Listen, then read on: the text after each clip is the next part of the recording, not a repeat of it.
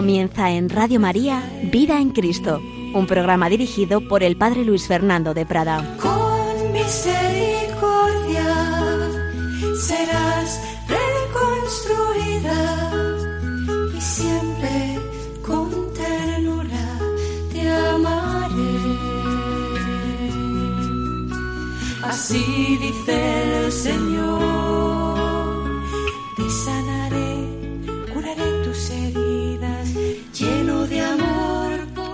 Cordialísimo saludo, muy querida familia de Radio María.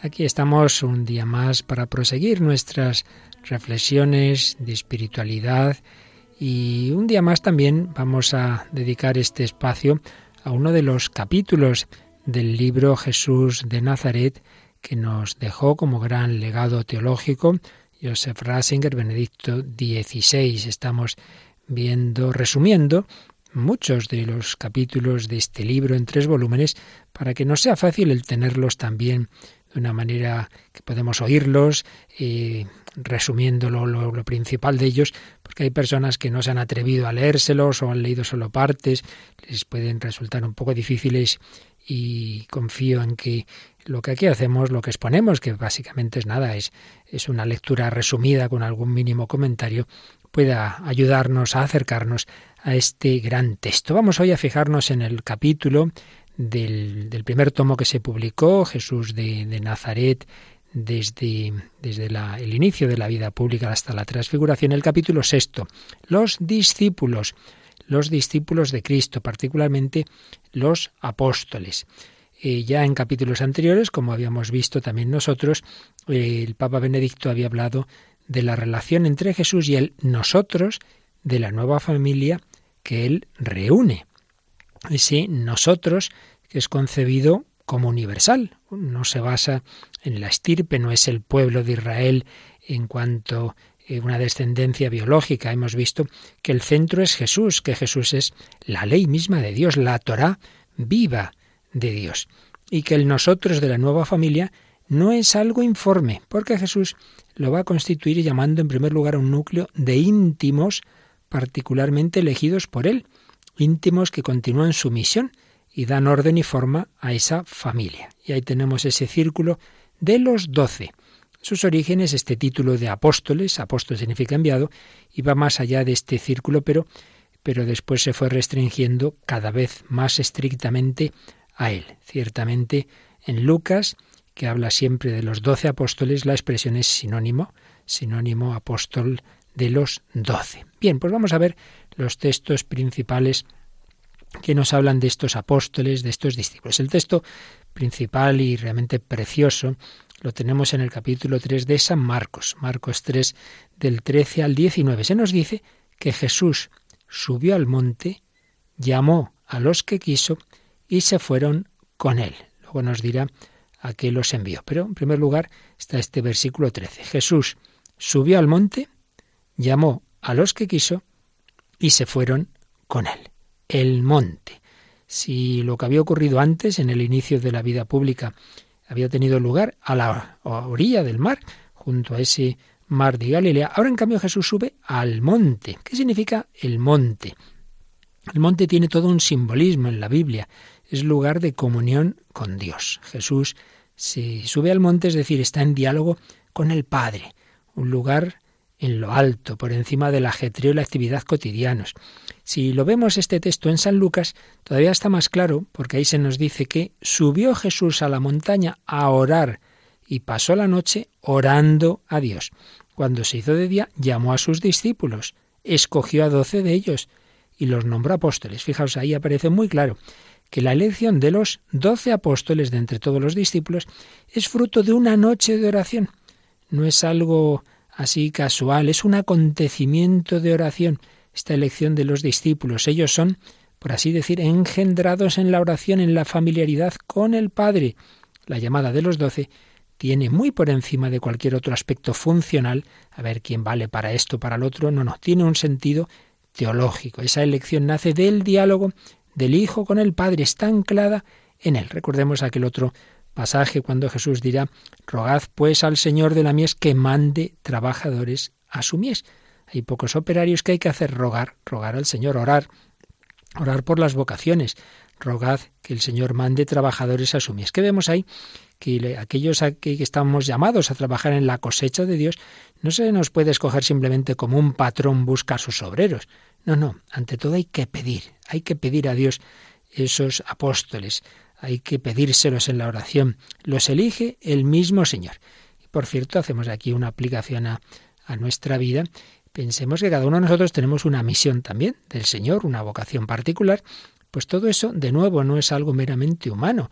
Somos fruto de un diálogo de Jesús con el Padre que ha pensado en cada uno de nosotros, que nos ha llamado a este mundo con una misión. Pero volvamos al texto evangélico que comentaba eh, Benedicto XVI en su libro Jesús de Nazaret. Llamó a los que quiso, a los que quiso.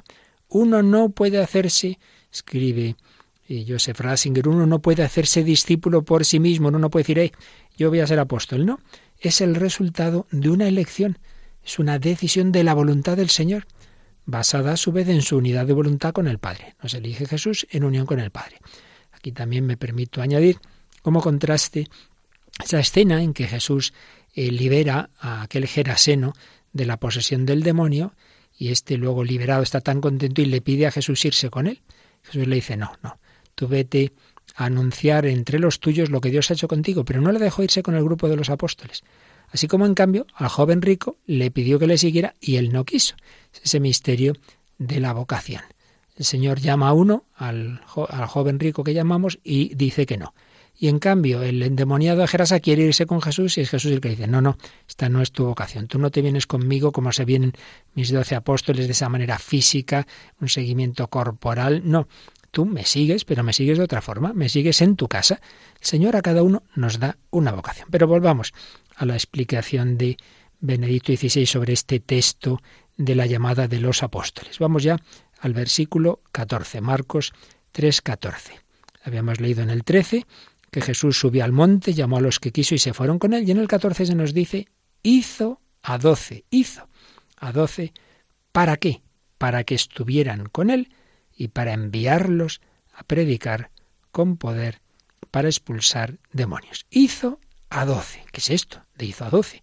Bueno, pues aquí nos encontramos una terminología que aparecía en el Antiguo Testamento para indicar el nombramiento de los sacerdotes, con lo cual podemos ver una alusión a que los apóstoles pues son también sacerdotes. Ahí hay un ministerio sacerdotal, por supuesto el sacerdote del Nuevo Testamento, que es muy distinto al del Antiguo, pero ahí hay una alusión sacerdotal. Y también el hecho de que los elegidos sean nombrados uno a uno, pues tiene una relación, nos recuerda a cómo eran elegidos los profetas de Israel, a los que Dios llama por su nombre. Con lo cual, por un lado, hay una alusión a la misión sacerdotal, pero también hay una alusión a la misión profética. Todo esto por supuesto, aquí resumimos lo que Benito XVI a su vez eh, fundaba en, en diversos estudios exegetivos. Aquí no desarrollamos.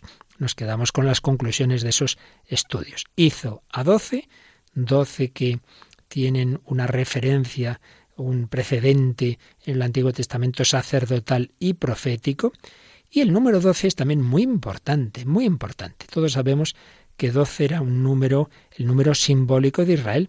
Recordáis Abraham engendra a Isaac, Isaac a Jacob, y a Jacob Dios le cambia el nombre en Israel y tiene doce hijos, y de ellos salen las doce tribus de Israel, las doce tribus de Israel, Rubén, Judá, Benjamín, etc. Pero fijaos, después del exilio, casi todas las tribus fueron aniquiladas, prácticamente solo quedó la de Judá, poco también de Benjamín, como era San Pablo, pero poco, poco, básicamente había quedado la tribu de Judá. Con lo cual, el hecho de, decir que Jesús escoge doce apóstoles, por un lado, está vinculando ese número con Israel, el nuevo pueblo de Dios, y está, es como la plenitud de, del Israel. Israel tenía doce tribus, bueno, pues el pueblo de Dios del Nuevo Testamento está edificado en doce, en doce apóstoles. Pero aquí también vemos que si ya en ese momento prácticamente solo quedaba una tribu y en cambio Jesús escoge a doce, vemos aquí un símbolo de esperanza queda restablecido Israel en su totalidad. Volvemos a las doce tribus.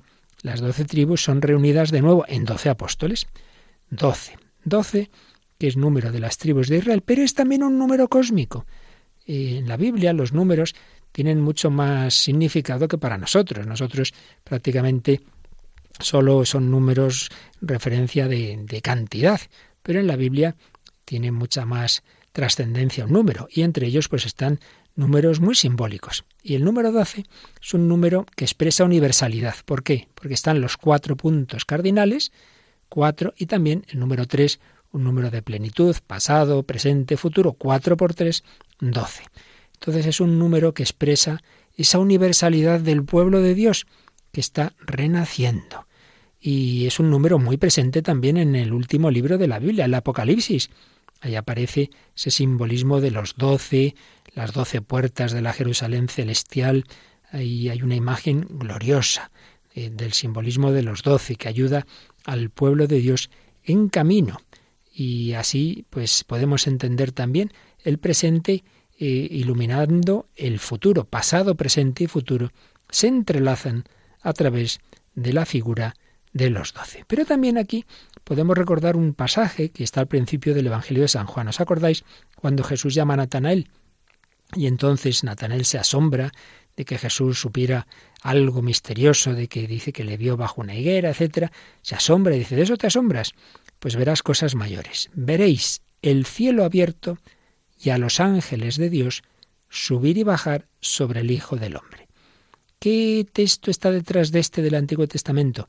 Pues hay un pasaje muy antiguo del primer libro del, del Antiguo Testamento, del Génesis, donde Jacob, Jacob tiene un sueño, y en ese sueño eh, vio apoyada junto a su cabeza una escalera que llegaba hasta el cielo, y por esa escalera subían y bajaban ángeles.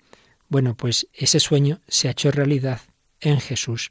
Jesús es la puerta del cielo, una expresión que aparece en ese texto que digo del sueño de Jacob. Jesús es el verdadero Jacob, el verdadero Israel, el Hijo del Hombre, el Padre fundador del Israel definitivo. Impresionante, ¿verdad?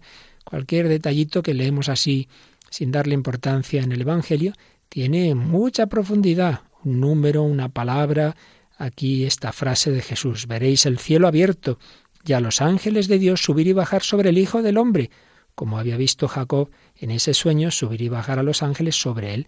Jesús es el nuevo Jacob que funda el nuevo Israel. Bien, ¿para qué escoge Jesús a los doce? Dice, para que estuvieran con él y para enviarlos. Primero, para estar con él, para que fueran sus compañeros. También hay alguna traducción. Compañero, el que comparte el pan, cum panis, el que está con para que estuvieran con Él. Qué bonito es esto.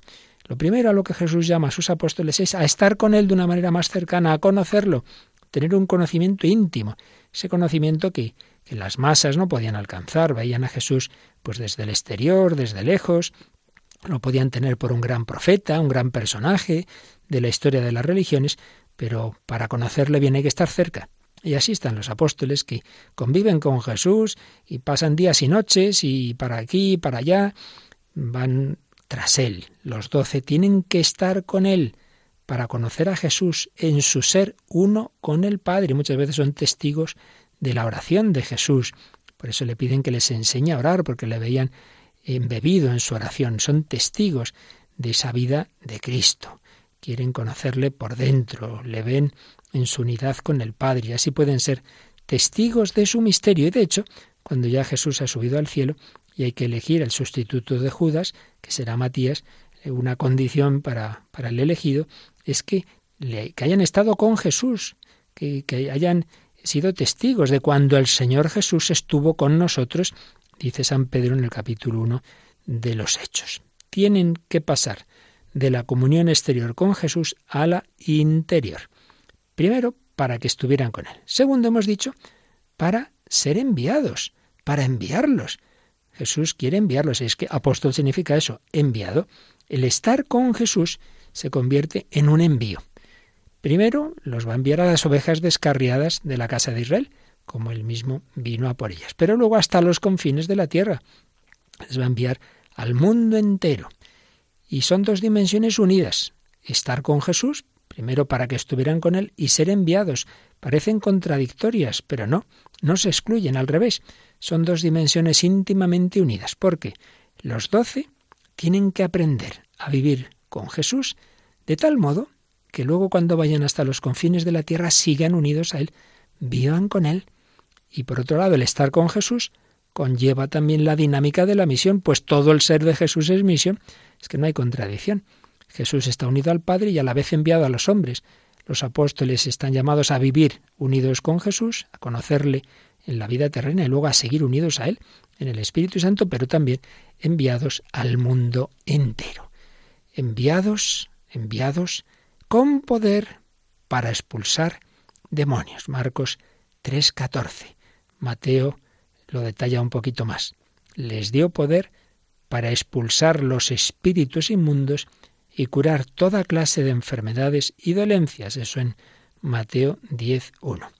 ¿A qué envía el Señor a los apóstoles? A predicar y a predicar con poder de expulsar demonios. En primer lugar, a predicar, es decir, a dar a los hombres la luz de la palabra, el mensaje de Jesús. Los apóstoles son ante todo evangelistas, anuncian la buena noticia, anuncian como Jesús el reino de Dios y así reúnen a los hombres en la nueva familia de Dios. Pero teniendo en cuenta que ese anuncio no es mera palabra, no es mera enseñanza, como un maestro de filosofía podía enseñar doctrinas, es siempre acontecimiento. Del mismo modo que Jesús es un acontecimiento, es la palabra hecha carne, es una persona, no, no son meras ideas es palabra de Dios en persona. Anunciando a Jesús, llevan al encuentro con Él, con una persona, no con una mera doctrina. Pero por otro lado, con poder para expulsar los demonios, dado que el mundo está dominado por las fuerzas del mal. Jesús habla del demonio como del príncipe de este mundo. Ese anuncio, ese anuncio que hacen los apóstoles es al mismo tiempo una lucha contra esas fuerzas. Como dice un autor que cita Benedicto XVI, pues los mensajeros de Jesús, siguiendo sus pasos, tienden a exorcizar el mundo, a la fundación de una nueva forma de vida en el Espíritu Santo que libere de la obsesión diabólica. De hecho, el mundo antiguo, según mostró sobre todo Henri Delibac, vivió la aparición del cristianismo como una liberación del temor a los demonios. Había un gran miedo a los demonios, a pesar de que ya entonces había un escepticismo y racionalismo ilustrado. Sí, sí, pero había mucho miedo los demonios y el cristianismo se vivió como una liberación. Cristo ha vencido al demonio, no tenemos que tenerle miedo. Y fueron desapareciendo esas posesiones y una serie de, de acciones del demonio. Y lo mismo sucede hoy día. En los lugares donde hay religiones tribales y llega el cristianismo, va desapareciendo ese miedo a los demonios, a ver que nos hacen mal estos malos espíritus. No, tranquilos, que estás en manos de Jesucristo. Podemos ver un poco lo que ocurría en esos primeros años del cristianismo. Si leemos, por ejemplo, ese pasaje de San Pablo a su primera carta a los Corintios 8:4, donde dice: No hay más que un Dios, pues aunque hay los llamados dioses en el cielo y en la tierra, y numerosos son los dioses y numerosos los señores, para nosotros no hay más que un Dios, el Padre, de quien procede el universo y a quien estamos destinados nosotros, y un solo Señor, Jesucristo, por quien existe el universo y por quien nosotros vamos al Padre. En estas palabras, comentaba Benedicto XVI, hay una fuerza liberadora, el gran exorcismo que purifica el mundo. Por muchos dioses que fluctúen en el mundo, Solo uno es Dios y solo uno es el Señor. Si pertenecemos a Él, todo lo demás no tiene ningún poder, pierde el esplendor de la divinidad. Los apóstoles son enviados a este mundo, este mundo en el que hay esa influencia del maligno, sí, pero son enviados con el poder de Cristo.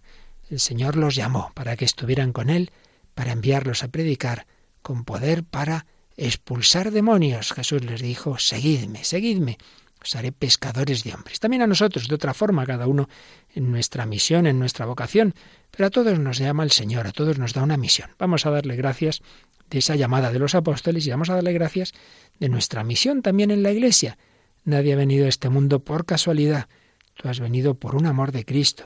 Tú eres fruto también de un diálogo de amor del Padre, el Hijo y el Espíritu Santo. Tú has sido llamado con una misión en la Iglesia y en el mundo. Damos gracias y pedimos al Señor seguirle cada uno donde Dios nos llame, que escuchemos esa llamada, que escuchemos ese ven y sígueme.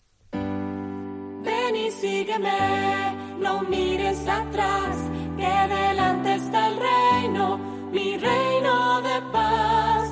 Ven y sígueme, no mires atrás, que delante está el reino, mi reino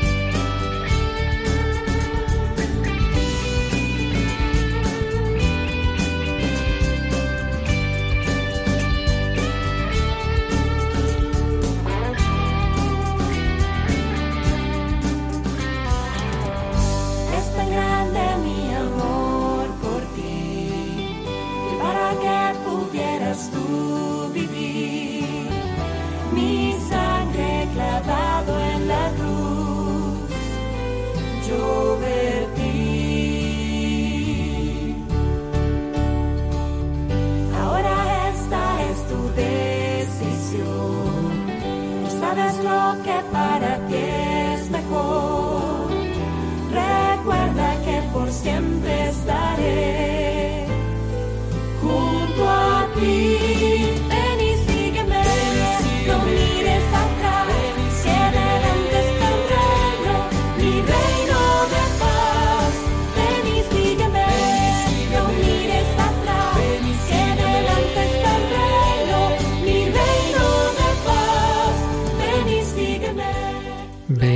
y sígueme. No mires atrás, el Señor nos llama a todos. Aquí seguimos en Radio María, un servidor Padre Luis Fernando de Prada, resumiendo lo que nos escribía Benedicto XVI en su obra Jesús de Nazaret sobre los discípulos, sobre los apóstoles. Estamos viendo esa llamada que les hizo, ese, ese llamado que dicen en Hispanoamérica a estar con Él. Les llamó para que estuvieran con Él con poder también, enviados también a predicar y con poder para expulsar los demonios. Y señala al respecto también, como eh, Benedicto XVI en este comentario, que ese quitar el miedo a los demonios también tiene que ver con que el mundo es presentado como, como algo no absurdo, no algo irracional, sino en su racionalidad, un tema muy de Joseph Ratzinger. El mundo procede de una razón eterna, de la razón eterna de Dios, de la inteligencia infinita, de la razón creadora. El mundo no viene de la casualidad, no es fruto del caos, como piensan los que no creen en Dios y piensan que esto es fruto de, una evolución por azar. Y es que sólo la fe en el Dios único libera y racionaliza, en el mejor sentido de la palabra, el mundo. Es decir, vemos que el mundo no es absurdo, eh, que no es fruto de esas fuerzas del azar, esa teoría del caos que, que pone eh, a la par eh, la estructura del mundo, las incógnitas, la casualidad, etcétera, etcétera. No, exorcizar, iluminar el mundo con la luz de la razón, que procede de la eterna razón creadora. Están también unidos. El mundo procede de esa inteligencia creadora y de la bondad salvadora. Y esta es una tarea central y permanente, mostrar eso, es una tarea central y permanente de los mensajeros de Cristo Jesús. Sin miedo, el mundo no es casual, el mundo no es absurdo, el mundo procede de la inteligencia y del amor eternos de Dios. Pero hay otro aspecto donde también San Pablo hace alusión al carácter exorcista del cristianismo desde otra perspectiva. y es el que aparece en el capítulo 6, 6 de su carta a los Efesios. Dice ahí San Pablo, Buscad vuestra fuerza en el Señor y en su invencible poder. Poneos las armas de Dios, poneos las armas que Dios os da para poder resistir a las estratagemas del diablo, porque nuestra lucha no es contra los hombres de carne y hueso, sino contra las fuerzas sobrehumanas y supremas del mal que dominan este mundo de tinieblas. Muy importante. Nuestra lucha no es contra hombres de carne y hueso, sino contra fuerzas sobrehumanas del mal que dominan este mundo de tinieblas y para esas fuerzas no nos bastan las armas meramente humanas, necesitamos las armas que Dios nos da. San Pablo hablará luego de esas armas, la palabra de Dios, la fe, la esperanza, pero ahora lo que nos interesa aquí, lo que señala aquí Joseph Rasinger, citando a otro autor, es que los enemigos, los enemigos de esa evangelización del cristiano, no son esta persona, esta otra. El conflicto va más al fondo. Se dirige contra un sinnúmero de enemigos que atacan incansablemente. Enemigos, y esto es muy serio, no bien definidos, que no tienen verdaderos nombres, sino denominaciones colectivas.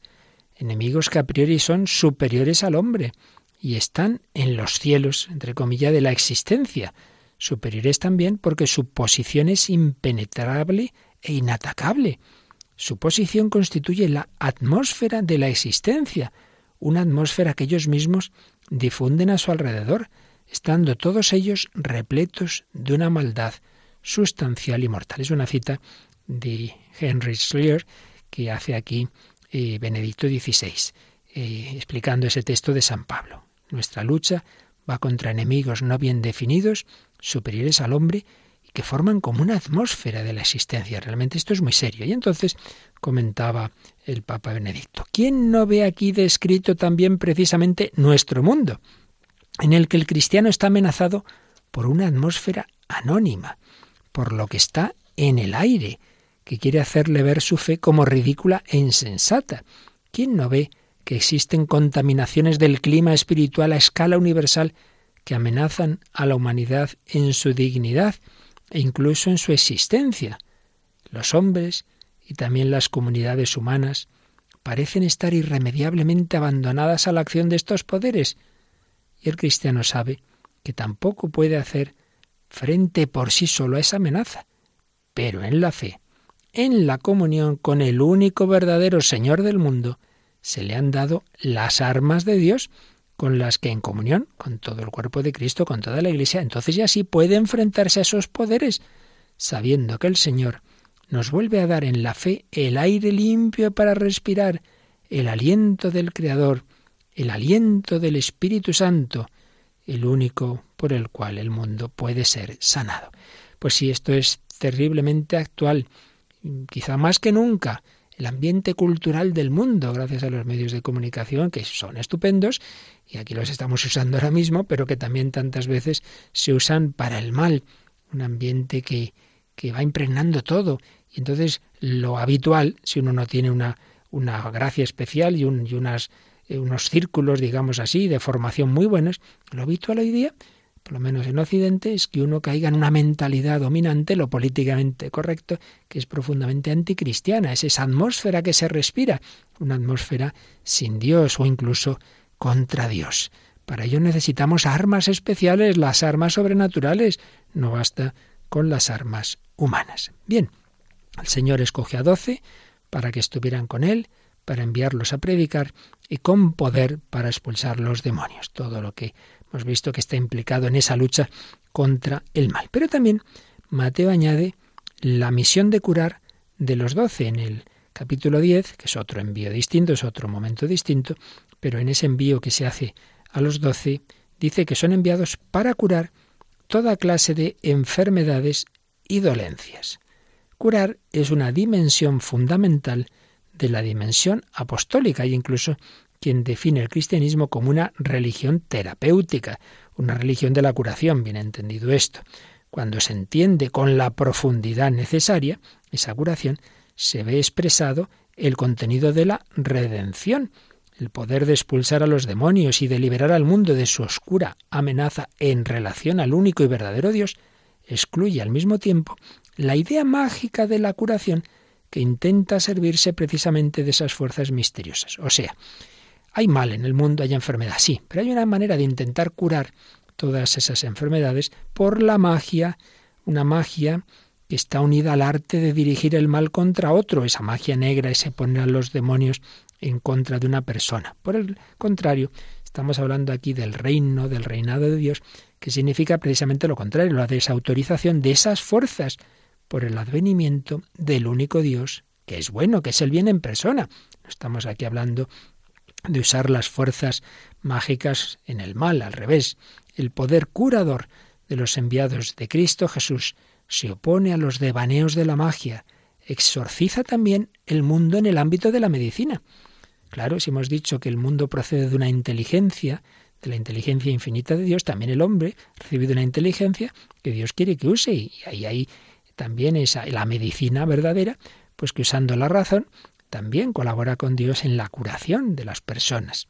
Están luego las curaciones milagrosas del Señor y de los doce, que es el Señor quien actúa a través de ellos, y ahí Dios se revela con su poder benigno sobre el mundo. Son señales que remiten a Dios mismo, que quieren poner a los hombres en camino hacia Dios. Solo el camino de unión progresiva con Él puede ser el verdadero proceso de curación del hombre. Así, las curaciones milagrosas son para Jesús y los suyos un elemento subordinado en el conjunto de su actividad, en la que está en juego lo más importante, el reino de Dios, que Dios sea Señor en nosotros y en el mundo. Y del mismo modo que decíamos que el exorcismo ahuyenta el temor a los demonios y confía el mundo, que proviene de la razón de Dios a la razón del hombre, así también el curar por medio del poder de Dios es al mismo tiempo una invitación a creer en Él y a utilizar las fuerzas de la razón para el servicio de curar. Vamos a repetir esta idea porque es muy profunda y fácilmente se nos ha podido escapar. Aquí hacía Benito XVI esta comparación, que así como habíamos dicho antes, que el exorcismo ahuyenta el temor a los demonios y confía el mundo el mundo que proviene de la razón de Dios lo confía a la razón del hombre, está la ciencia, está la técnica, el mundo tiene una estructura racional que Dios ha puesto en él y entonces la razón humana puede descubrir unas leyes en ese mundo, no es casual, no es caótico. Si el mundo fuera absurdo y caótico, no habría manera de, de, pensar sobre él, de establecer unas leyes generales, de transformarlo. No podría ser, porque hoy pasa, hoy el mundo funciona así, mañana de esta otra manera, entonces no podemos hacer nada. No, no, no es así. El mundo tiene una racionalidad que viene de la razón de Dios. Bueno, pues así como eso, y mm, lo, lo, señalaba antes Benedicto XVI, en el sentido de que el mundo no tengamos miedo a los demonios ni pensemos que es absurdo, viene de la razón de Dios y está confiado en la razón del hombre, así también el curar es una invitación, el curar por, por el poder de Dios, es una invitación a creer en Él y también a utilizar las fuerzas de la razón para el servicio de curar. Entonces, si una persona está enferma, pues dos cosas. Una, al médico, porque Dios ha dado a los médicos una razón que, que hay que emplear para hagamos lo que podamos, pero también mirar a aquel que es la fuente de la razón y a aquel que es omnipotente, que es Dios, y por ello pedir también al Señor, si es su voluntad, la curación. Por tanto, una razón abierta, una razón que percibe a Dios y que reconoce también a los hombres como unidad de cuerpo y alma. Quien quiera curar realmente al hombre ha de verlo en su integridad. Bien, pues esta es la misión a la que el Señor llama a los apóstoles. Llamó a los que quiso, tras esa noche de oración, llamó a los que quiso para que estuvieran con él, primera dimensión, esa dimensión contemplativa, para enviarlos a predicar, a hablar de Jesús, a hacer presente a Jesús y con poder para expulsar los demonios. Y después de haber dicho esa misión, se van a nombrar a los doce apóstoles uno por uno. Los evangelios nos van a relatar esos nombres, empezando siempre por Pedro, uno por uno como decíamos antes, se llamaba los profetas, dimensión profética de la misión de los apóstoles. Dios les conocía y les llamaba por su nombre, Dios nos conoce por nuestro nombre. El nombre, la persona, Dios te conoce a ti, Dios te llama a ti. Pues vamos de nuevo agradecer al Señor que nos ha conocido, que nos ha amado, que nos ha llamado, que nadie estamos aquí por casualidad, que todos tenemos una misión que el Señor también a ti, también a ti, no te llama como los apóstoles hace 20 siglos, pero te llama a ser apóstol en tu ámbito, en tu familia, donde Dios te haya puesto, en tu parroquia, con tus compañeros, con, con esos familiares, con esos hijos, con esos nietos. Dios a todos nos llama, nos llama a ser como Él, pescador, pescador de hombres. No temas, yo te haré pescador de hombres.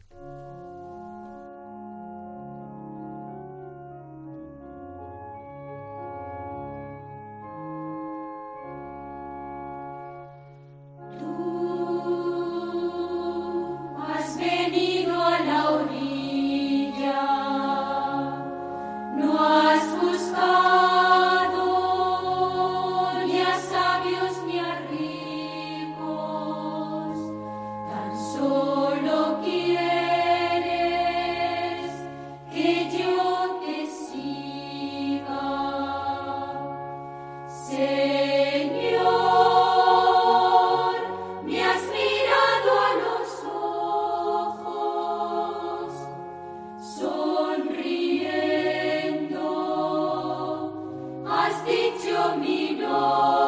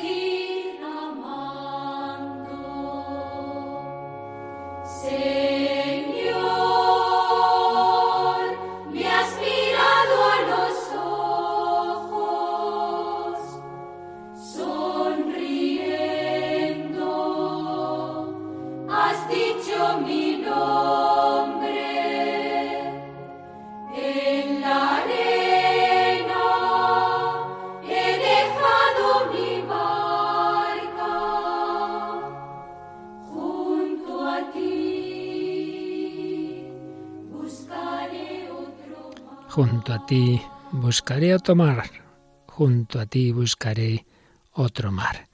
Pues sí, el Señor nos llama a todos a ir tras de Él, a subirnos a la barca con Él, como llamó a los apóstoles. Estamos resumiendo ese capítulo sobre los discípulos de Cristo que nos dejaba Benedicto XVI en su obra Jesús de Nazaret. Esa llamada que hizo a los apóstoles y, y habla pues un poquito ahora de de esos de ellos doce, ¿no? Eh, por lo menos de qué grupos había dentro de ellos, qué, tipos de, de, procedencia tenían estos apóstoles. Y nos señala cómo dos de ellos, por lo menos está claro en dos, procedían de ese grupo que había entre los judíos, ese partido de los celotes. Simón, Simón no Pedro, sino aquel al que precisamente Lucas llama el celotes, y Mateo y Marcos lo llaman el cananeo. Eh, que probablemente signifiquen lo mismo, el celotes, el cananeo, y Judas, Judas Iscariote, esa palabra Iscariote puede, puede que tenga que ver con ese grupo también. Mm, puede significar sicario, que era una variante radical precisamente de los celotes. Cualquier caso, que era lo característico de ese movimiento, de ese partido, el celo por la ley, pero en un sentido muy, diríamos, violento. Tomaba como modelo a los grandes celantes de la historia de Israel, Pinjas, Elías, eh, Matatías. Los celotes consideraban esa cadena histórica de grandes celantes como una heredad vinculante que había que aplicar a las fuerzas de ocupación romanas. Diríamos hoy prácticamente terroristas dispuestos a levantarse contra los ocupadores, como se habían levantado esos grandes personajes frente a los impíos del momento. Bueno, pues hay dos de estos, mm, entre los apóstoles de Jesús, tenemos dos que parece que proceden de, ese grupo. Y en cambio nos encontramos a Leví o Mateo, que como publicano es estrecho colaborador del poder dominante como recaudador de impuestos, pues todo lo contrario, todo lo contrario. Y además, pues un pecador público eran considerados los publicanos. Así que tenemos unos enemigos a muerte de los romanos, otro en cambio colaborador de los romanos. Luego tenemos el grupo central de, los doce, que son esos pescadores del lago de Genesaret, Simón, al que el Señor denominaría Cefas, Pedro, que da la impresión de ser una especie de jefe de una cooperativa de pesca en la que trabajaba con su hermano mayor Andrés y con los cebedeos, Juan y Santiago, a los que Jesús llamó Boanerges, hijos del trueno, sin duda por su temperamento impetuoso. Y por último, hay otros dos hombres que tienen nombres griegos, Felipe y Andrés. Si de hecho recordáis en el capítulo 12 de San Juan, cuando llegan unos griegos y unos visitantes a Israel de habla griega, y quieren conocer a Jesús y se dirigen precisamente, lo hacen a través de estos, de Felipe y de Andrés, el llegar a Jesús. Bueno, pues ya vemos que aunque todos ellos sin duda serían judíos creyentes y observantes, que esperaban la salvación de Israel, sin embargo, podían concebir la salvación de forma muy distinta, eran muy diferentes, no solo en temperamentos, sino en mentalidades. Con lo cual, podemos imaginar, bueno, ya lo vemos, de hecho, en los relatos de las escenas que viven los apóstoles con Jesús, lo difícil que fue para el Señor irles educando, irles introduciendo en el nuevo camino de Jesús. Las cosas no se iban a arreglar por la violencia, no se iban a arreglar a gritos. No, no, era un camino muy distinto. Sí, hay que tener celo, pero ese celo iba a ser el celo que iba a llevar a Jesús a la cruz. No era el celo ese de Santiago y Juan que dicen, ¿quieres que mandemos caer fuego del cielo? cuando en una aldea no les habían mm, acogido. Madre mía, estos arreglaban las cosas por la vía rápida, como muchas veces nos pasa a nosotros. No, era el celo de Jesús de dar la vida. Pero ahí podemos ver algo muy bonito. En esa diversidad de orígenes, de temperamentos, de maneras de pensar que tenían los doce, pues vemos lo que luego ocurre y ha ocurrido siempre en la Iglesia. La Iglesia de todos los tiempos, la Iglesia presente en todos los continentes, está llamada a unir a los hombres, pero cada uno con sus diversidades. Y para ello tenemos que purificarnos, tenemos que renunciar a muchas cosas mías, muy mías, porque lo importante es unirnos en Jesucristo. Bien, pues esto es lo que expone Benedicto XVI sobre los doce. Pero al final de ese capítulo nos habla de otro círculo concéntrico, porque si en el núcleo están los doce, incluso podríamos decir que dentro de los doce están esos tres como más íntimos, que son testigos privilegiados de momentos como la resurrección de la hija de Jairo, o mm, la transfiguración, por supuesto, o eh, Pedro, Santiago y Juan, esos tres como muy cercanos, pero en fin, dentro de, del núcleo fundamental que son los doce. Pero es que luego hay otro círculo, que son los setenta o setenta y dos, según los manuscritos que varían un poco ahí los datos, pero siempre es más o menos ese número de 70, que es un número simbólico también, porque eh, a partir de una combinación entre dos textos del Antiguo Testamento, del Deuteronomio y del Éxodo, se concluía que el número de pueblos del mundo eran 70.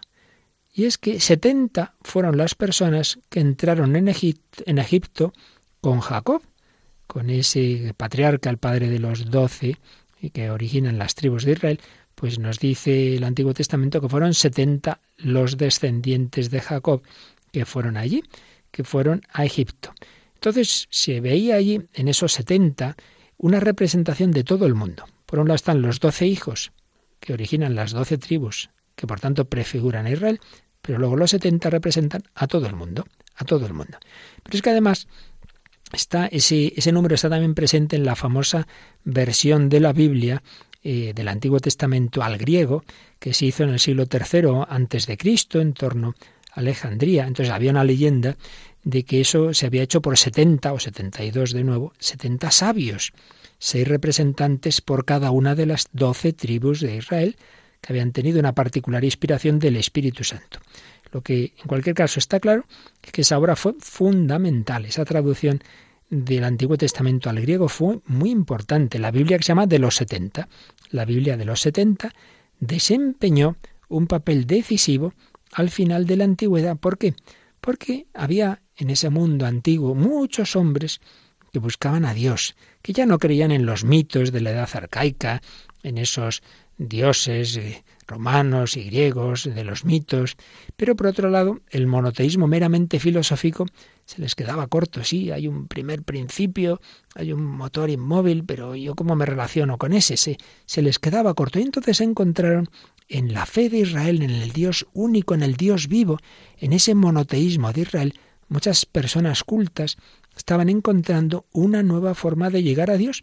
Y por eso, en numerosas ciudades se fueron formando círculos de lo que llamaban temerosos de Dios, personas que no, que no eran del pueblo de Israel, pero encontraban en, en, ese pueblo de Israel, en esa fe, en esa vivencia y en esa Biblia, un, un punto de referencia para, para, para ese acercamiento al Dios que estaban buscando. Pues bien, en ese ámbito, en ese ámbito, el anuncio misionero del cristianismo va a encontrar también un, un primer lugar de, anuncio evangélico. Grupos, esos grupos de personas que ya creían en el Dios de Israel, y se les podía anunciar fácilmente ese Mesías que ya había estaba prometido por Israel y que ahí podían encontrar al Dios que se había revelado en Jesucristo. A través de Jesús, ese Dios se había convertido así en el Dios de todos los hombres. Ahora, mediante la fe en Jesús, como Hijo de Dios, podían formar parte plenamente ya del pueblo de Dios. Por tanto, cuando Lucas habla de un grupo de setenta discípulos, el sentido está claro. En ellos se anuncia el carácter universal del Evangelio. Pues bien, hemos hablado de los doce, sobre todo de ellos, esta referencia a los setenta o setenta y dos, y finalmente este capítulo que dedicaba Benedicto XVI a los discípulos de Cristo, hace unas pequeñas y breves alusiones, pero interesantes, sobre cómo el Evangelio de San Lucas, en particular, destaca también entre los discípulos de Cristo, destaca a las mujeres.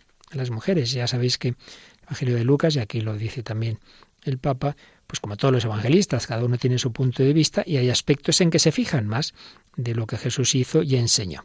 ¿Qué aspectos destaca Benedicto XVI de este Evangelio de Lucas? Los que los especialistas suelen mencionar, que tiene unos subrayados especiales por el papel de las mujeres, que tiene también una predilección particular por los pobres, es el evangelista de los pobres, con lenguaje actual diríamos que hay una opción preferencial por los pobres, también, y esto se dice menos, Lucas tiene una especial comprensión por los judíos, no los pone tan mal como pueden aparecer en Mateo y Juan. Y también es un evangelista que da una gran importancia a la oración de Jesús.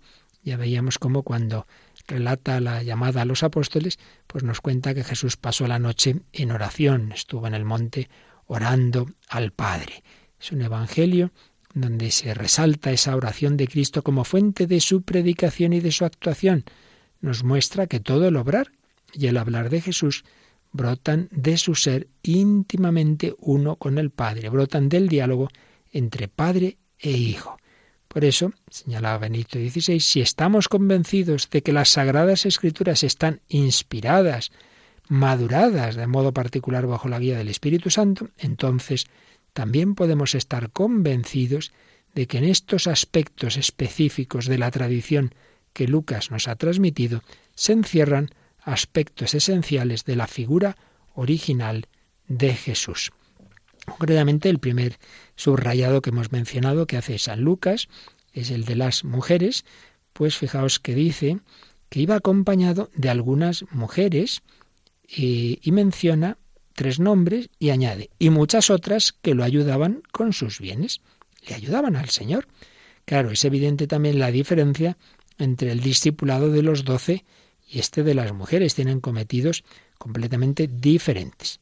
Pero, no obstante, mm, San Lucas hace esa referencia de que muchas mujeres formaban parte de la comunidad, digamos, más cercana a Jesús, de esa comunidad restringida de creyentes, y que ese su acompañar a Jesús en la fe era esencial para pertenecer a esa comunidad. Y esto se demostraría luego, desde luego, al pie de la cruz. ¿Quiénes estaban ahí? Pues, pues tres mujeres y un solo hombre, ¿verdad? Con Juan, el discípulo amado, pero el único que estaba ahí de los doce.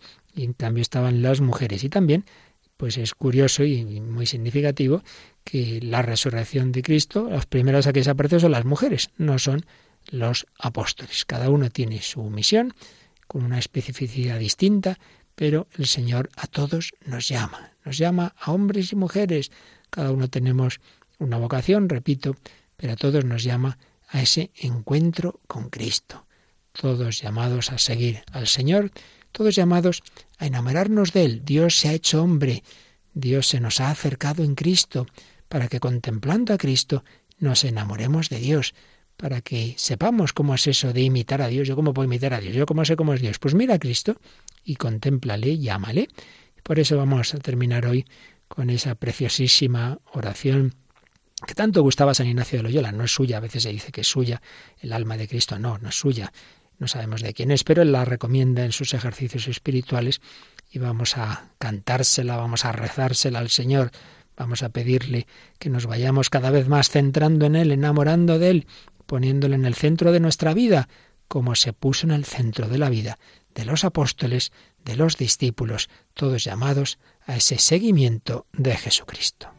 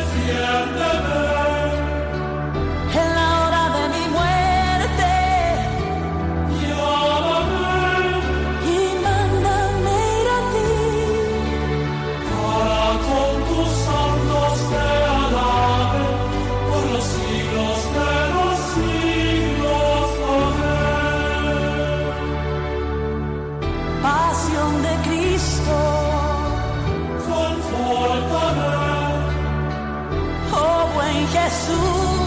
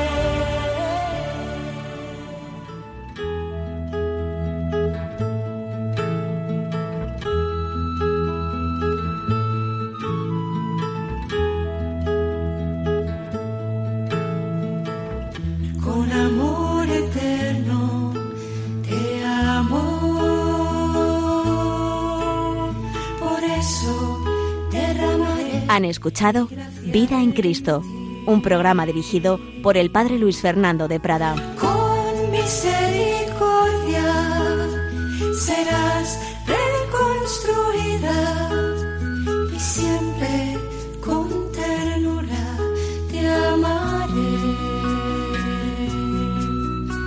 Así dice el Señor.